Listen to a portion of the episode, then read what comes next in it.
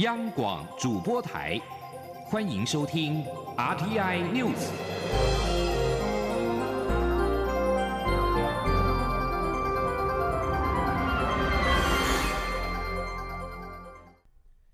各位好，我是主播王玉伟。各位好，我是主播王玉伟，欢迎收听这节央广主播台提供给您的 RTI News 新闻。首先带您关注国际财经焦点。美国联准会三号宣布调高利率一码，并且暗示一九八零年代以来最迅猛升息循环可能结束。但联准会主席鲍尔浇了预期下半年降息的投资人一盆冷水，美股尾盘卖压加剧，再度全面收黑。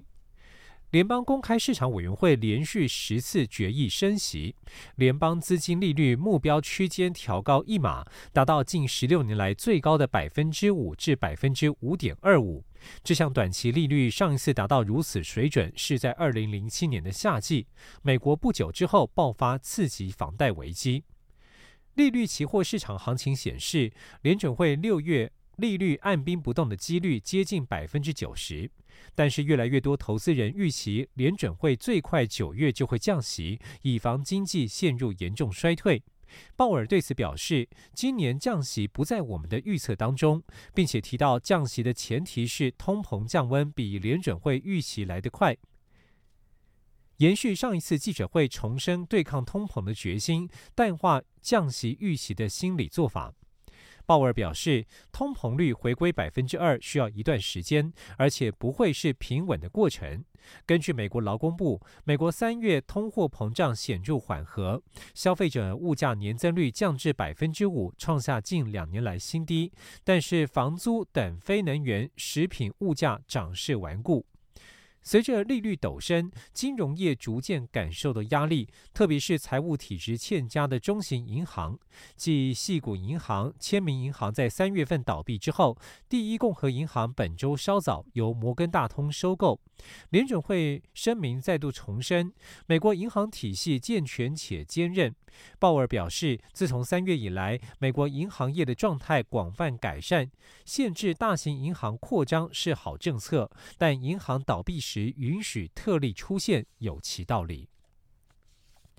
继续关注台美的军事合作，美台商业协会会长韩如博今天出席台美。在三号出席台美国防产业合作论坛时指出，台湾有台积电、红海、富士康等国际级企业以领先技术保护客户制裁权来服务世界供应链，这些经验也可应用在国防工业。建议台湾调整相关政策，让台湾企业，尤其是中小企业，更能在国防或是军民两用领域做好制裁权的保护，进而参与美国全球的国防工业体。系，前天记者谢佳欣的采访报道。台美国防产业合作论坛三号于台北国际会议中心举行，首场主题聚焦地缘政治下台美国防产业如何合作。而在座谈时间谈及台美国防产业合作的最大阻碍，国防安全研究所所长沈明世直指，就是信任问题。因为台湾与中国有密切互动，美方会担心军事技术转移给台湾后，可能会因此落入中国手中或遭到中国窃取。不过，台湾也已经在加强相关的保密计划，在技术保密方面有所进步。美台商业协会会长韩如博会中受访时则说：“大国竞争的时代下，台湾国防工业要走得远，其实可参考台积电、红海、富士康等世界级业者，以领先技术保护客户制裁权来服务世界供应链的经验。建议台湾要做好政策调整，让更多台湾产业，包括中小企业在内，参与美国及全球国防工业体系。”他说：“That uh, is merely an adjustment, a policy adjustment, or set of policies that Taiwan needs to adopt to better prepare some of its companies to handle intellectual property in a defense area or dual use technology area. That's simply a policy decision or set of policy decisions by the sitting government of Taiwan to make those adjustments and include, hopefully, more of Taiwan's businesses, particularly small and medium sized businesses in the opportunities to engage uh, domestic American defense industry and global defense industry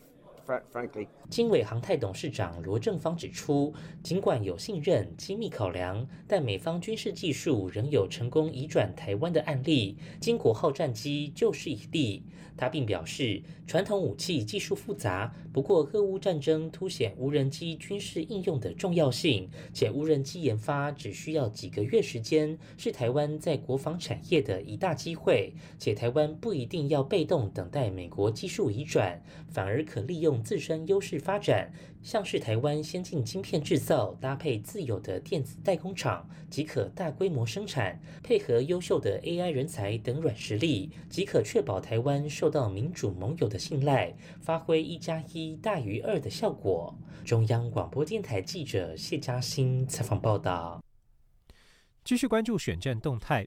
因应二零二四大选，副总统赖清德接任民进党主席之后，积极推行短影音阐述政策以及选战攻防。根据转述，赖清德今天三号在民进党中常会当中也特别谈到短影音的重要性，并要求民进党立院党团要加强短影音的宣传。前天记者刘玉秋的采访报道。民进党三号召开中常会，民进党发言人张志豪会后转述接任党主席的副总统赖清德在会中的谈话。他表示，初选已经结束，也是民进党团结打选战的时候。目前行政院根据社会上所发生的种种事情，不断提出好的政策，解决民众的问题，特别是疫后经济的复苏这一部分，也请立法院能够多支持行政院所推动的政策。张世豪转述说：“那么关于行政院的版本，我们都应该要尽量的支持，回应社会的期待，才能持续得到人民的支持。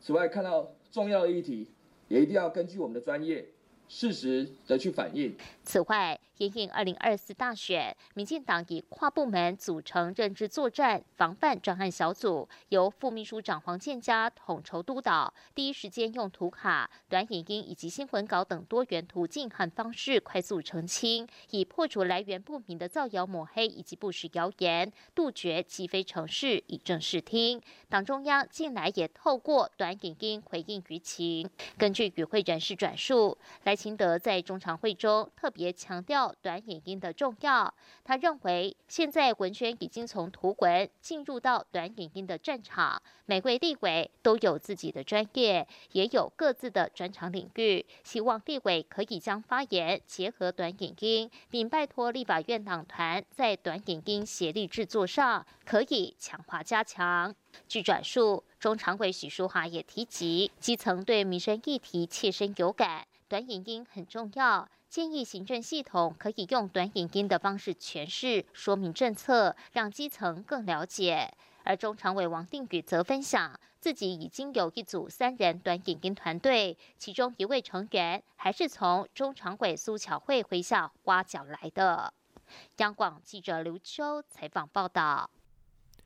而全球民众近日对台湾的民主选举生态有了更进一步的认识。蔡英文总统在三号表示：“人选之人造浪者影集虽然讲的是政治工作的故事，但是如何平衡工作和家庭、理想和现实，却是每个人在真实世界当中都会遇到的挑战。”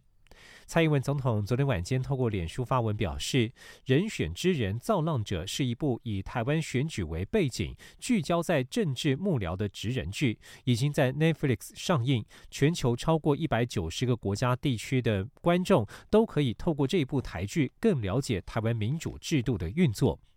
蔡总统表示，这部影集除了让大家看到政治工作者幕前幕后的日常生活，也透过几位女性角色凸显女性在职场上可能遭遇的困境。虽然讲的是政治工作的故事，但如何平衡工作和家庭、理想和现实，却是每个人在真实世界当中都会遇到的挑战。总统表示，人选之人呈现政治工作的另外一个面向，而生活在这片土地上的每一个人都是台湾民主的造浪者。而在国民党的动态方面，国民党规划七月中下旬在新北举行全代会，并且替总统参选人造势，被解读是要征召新北市长侯友谊参选总统。国民党文传会主委林宽裕在三号表示，会议地点的选择主要是考量要有足够的空间可以容纳与会者，与要提名征召谁无关。目前确实是朝在新北开全代会的方向来安排。前天记者赵婉纯的采访报道。去年八月接下文传会主委职务的国民党立委洪孟凯，三号正式卸任，交棒给国民党革时院长林宽裕来兼任。两人下午共同面对媒体接受采访，被问到今年全代会规划在新北举行，是否在替可能的总统人选新北市长侯友谊造势？林宽裕说，全代会开会代表很多，要找到合适地点，可以容纳得下，加上时间紧迫，能够选择的场地有限，希望会议方式越简化越好。林宽裕指出，目前确实是朝在新北召开全代会方向来规划，但这跟要提名征召的人选无关。在在这个很多客观的呃条件的限制之下，我们现在确实哈去去做这个呃往新北的方向去去在那边开会，那跟要提名征召任何的人，到目前因为我们其实事实上都还没有一个确切的答案会是谁，所以。那个部分其实是不在我们的考量里面，我们纯粹就是一个会议的的一个一个进行的安排上面。媒体询问，党内有人爆料，民进党总统参选人赖清德已经逐渐拉开跟蓝白的差距，且不管是侯友谊或红海创办人郭台铭，都快被民众党主席柯文哲追上。党内是否应尽快征召总统参选人？洪孟凯表示，绝对没有这样的民调，希望各界不要以讹传讹。这次会在五月来征召总统人选，征召出最强组合，达到母鸡带小鸡的功能，力拼二零二四重返执政，国会过半。至于侯友谊出手协调台北市港湖立委选区，台北市议员游淑慧同意退选，最终由台北市议员李彦秀出现，这是否跳过台北市长蒋万安来协调？侯孟凯说，北北基桃彼此沟通非常顺畅，绝对不会有跳过的问题，一定是一加一大于二，绝对不会一加一互相抵消。央广记者赵婉纯采访报道。国民党中常会在昨天提名了十二位立委参选人，其中征召现任不分区立委陈以信，国民党发言人李明玄挑战艰困选区。党主席朱立伦在致辞时提到，这个月将提名最强最好的候选人来迎战明年总统大选，而且名单当中没有他。希望党内小我小一点，大我大一点，唯有团结才有胜选的希望。继续关注国际间最新的俄乌战争的讯息。俄罗斯指控乌克兰派遣无人机攻击克里姆林宫，试图行刺俄国总统普廷未遂。俄罗斯前总统麦维德夫在昨天呼吁消灭乌克兰总统泽伦斯基，但泽伦斯基在三号否认这是乌方所为。美国国务卿布林肯则是对俄方指控深感怀疑。俄罗斯社群媒体上在。三号广传克里姆林宫上方传出火光之后冒出白烟的画面。俄罗斯新闻社报道，事发当时，普廷仍在莫斯科郊区官邸。莫斯科市市长索比索比亚宁宣布禁止无人机在市区飞行。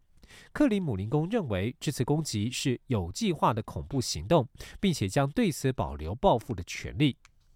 泽伦斯基在三号造访芬兰首都赫尔辛基，与北欧国家领袖举行峰会。他在联合记者会上表示：“我们没有攻击普廷，我们将此交由仲裁机构评断。”泽伦斯基的发言人稍早表示：“乌克兰运用各种手段要将自己的领土解放，而不是去攻击别人的领土。”这里是中央广播电台。是阳光，像台湾之光穿透世界之窗；是阳光，像神鹰翅膀环绕地球飞翔。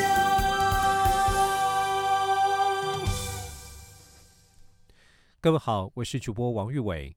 欢迎继续收听央广的晨间新闻。国家通讯传播委员会 NCC 在三号排审静电视董监变更及系统台申请上架案，结果遭到国民党立委甲级动员前往 NCC 抗议，最后会议延宕到下午才举行，审议结果则是续行审议。不过 NCC 强调，这项决议与国民党抗议无关，关键是静电视董座正优没有到会陈述，导致委员无法确认正优的经营资格与经营态度。前林央。广记者吴丽君的采访报道。NCC 排定三号审议进电视新闻台申请负责人公司章程变更及换发执照续行讨论案，以及凯擘集团等三十二家系统经营者申请进电视上架八十六台案。不过，由于关键人物进电视董座郑优并未到会陈述，NCC 委员无法确认郑优经营的消极资格和积。及资格以及正优未来的经营态度，因此决议续行审议。针对国民党立委三号上午前往 NCC 阻挡进电视闯关，并要求 NCC 取消会议，导致原定上午九点举行的委员会延到下午一点三十分才进行，原定下午两点举行的记者会也延后一个半钟头。NCC 主任。秘书黄文哲强调，NCC 身为独立机关，不会因为外在压力影响正常议事的进行，也期盼国民党尊重行政立法分立的精神，给予 NCC 独立行使职权的空间。针对媒体关切郑优是否因为听闻国民党立委会到 NCC 抗议才缺席，黄文哲则说明郑优。是由于健康因素无法出席，与国民党抗议无关。他说：“据说是他才刚出院，那可能身体不太适合在外面。他的医生有嘱咐说，可能在公众地方他比较不适合出席，所以他有向我们请假。”那主要是这个议程本来就已经排定这个礼拜要审，而且上礼拜他们跟我们请教是说，如果假设要来的话，也不太适合时间太久，因为郑董事长才刚出院。那一直到星期一、星期二的时候，他们才说董事长真的不太适合。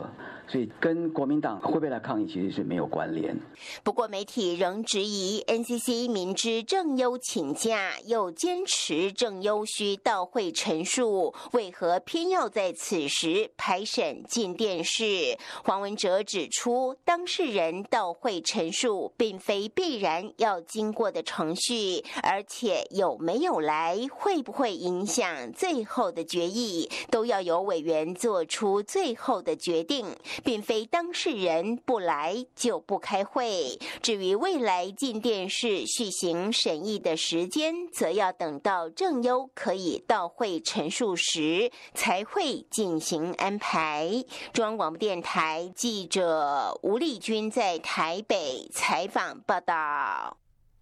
继续要来关心治安，高检署成立的查缉。诈欺及资通犯罪督导中心在三号正式揭牌，行政院长陈建仁受邀出席。他表示，各部会将在今天的行政院会提出新世代打诈行动纲领一点五版，强化打诈的力道。同时，行政院也已经透过打诈无法送到立法院审议，并且整合跨部会及公司协力，从来源端的技术全面防堵，以达到打击诈骗的目标。请听记者欧阳梦平的采访报道。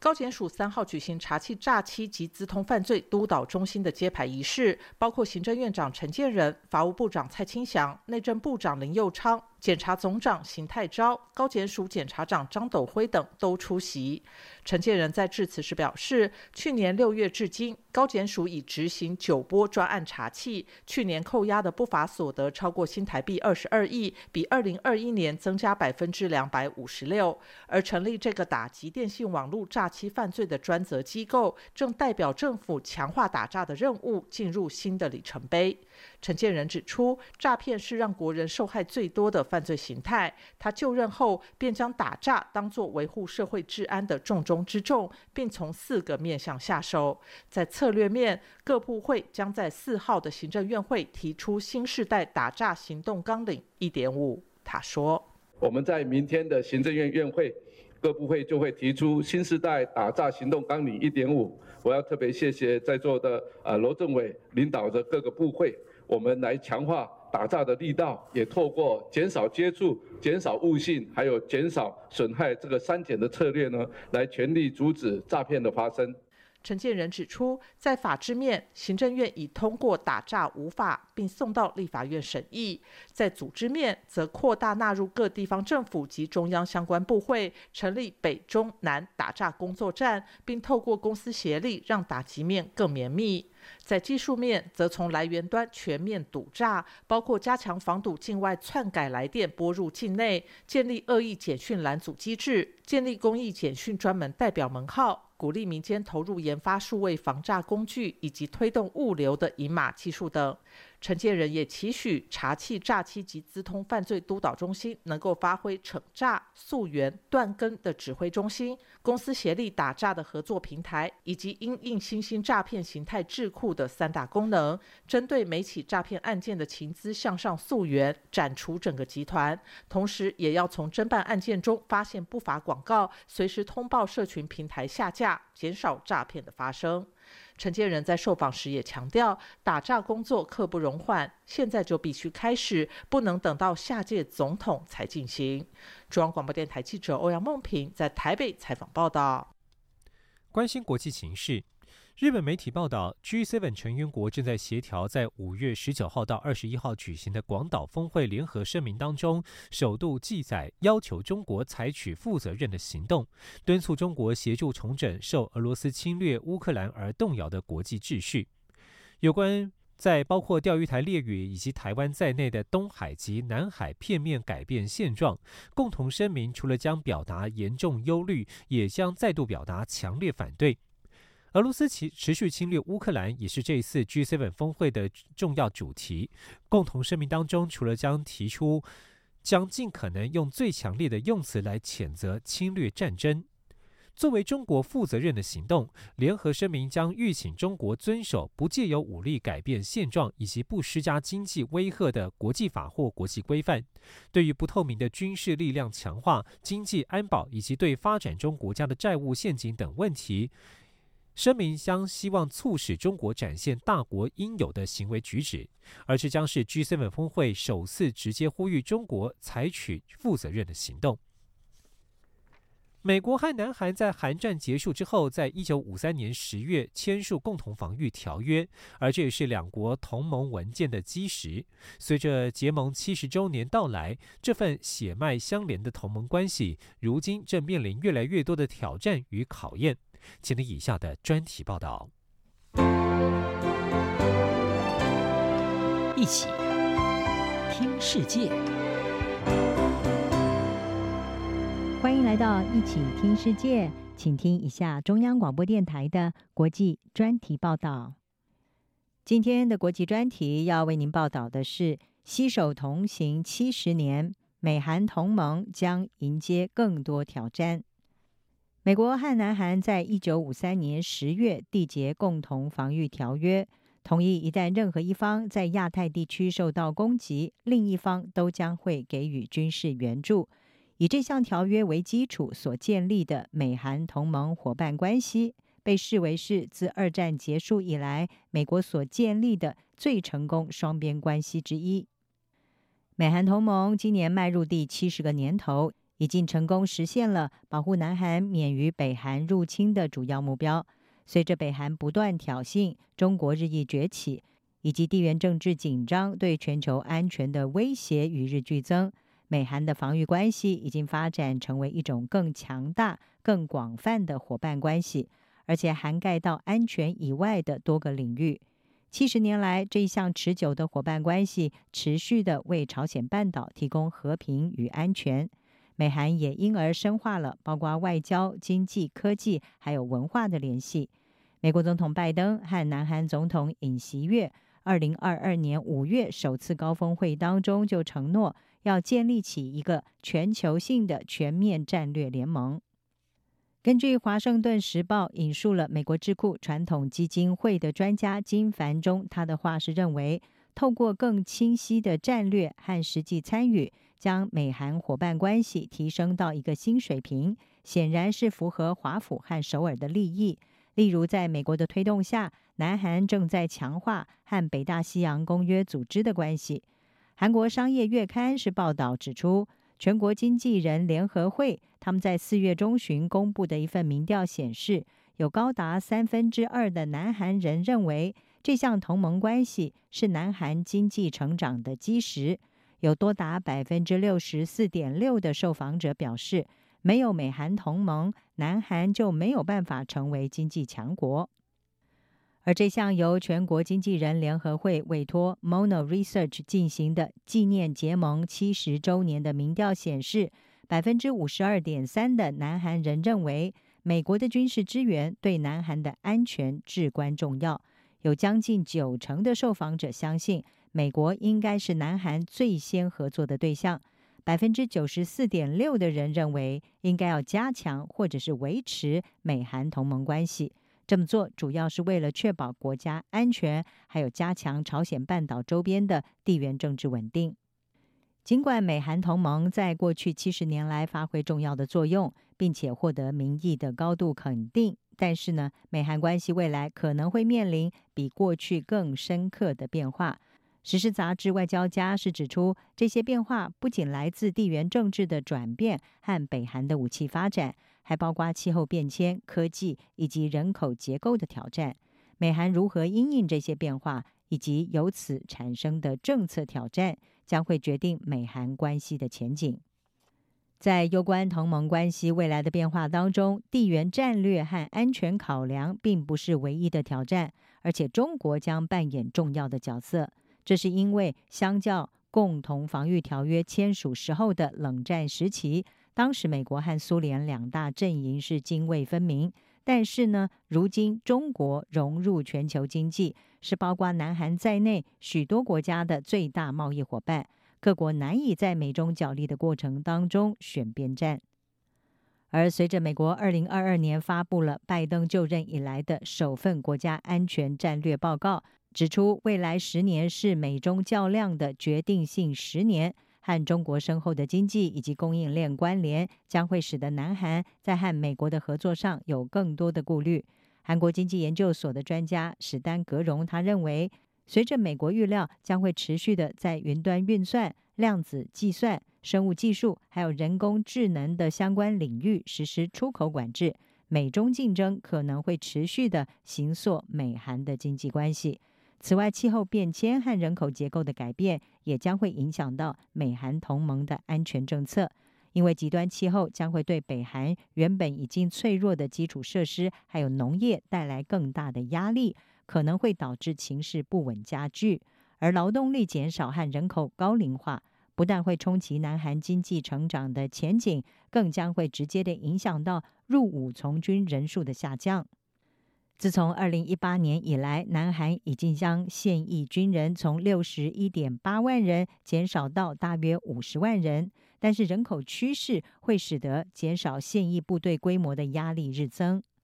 此外，南韩和美国在某些领域也可能从合作伙伴走向竞争对手。外交关系协会的专家史奈德他表示，虽然南韩企业对美国半导体和电动车产业大量的投资。来降低对中国供应链的依赖，但是南韩公司也在因应美国二零二二年所通过的降低通膨法案和晶片法案。如何降低这两项法案对南韩企业的冲击，已经成为双方政府的优先要务。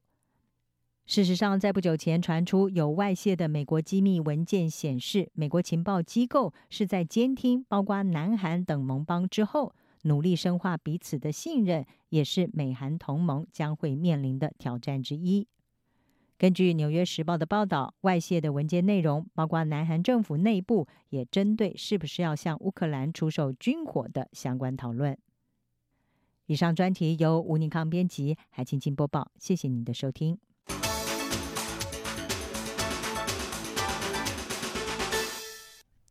新闻最后带您关注。受到全球半导体景气欠佳以及美国带头科技围堵冲击，中国二零二二年申请注销登记的半导体企业多达五千七百四十六家，比二零二一年的三千四百二十家大增百分之六十八。预测未来中国半导体企业倒闭退场的态势短期难止。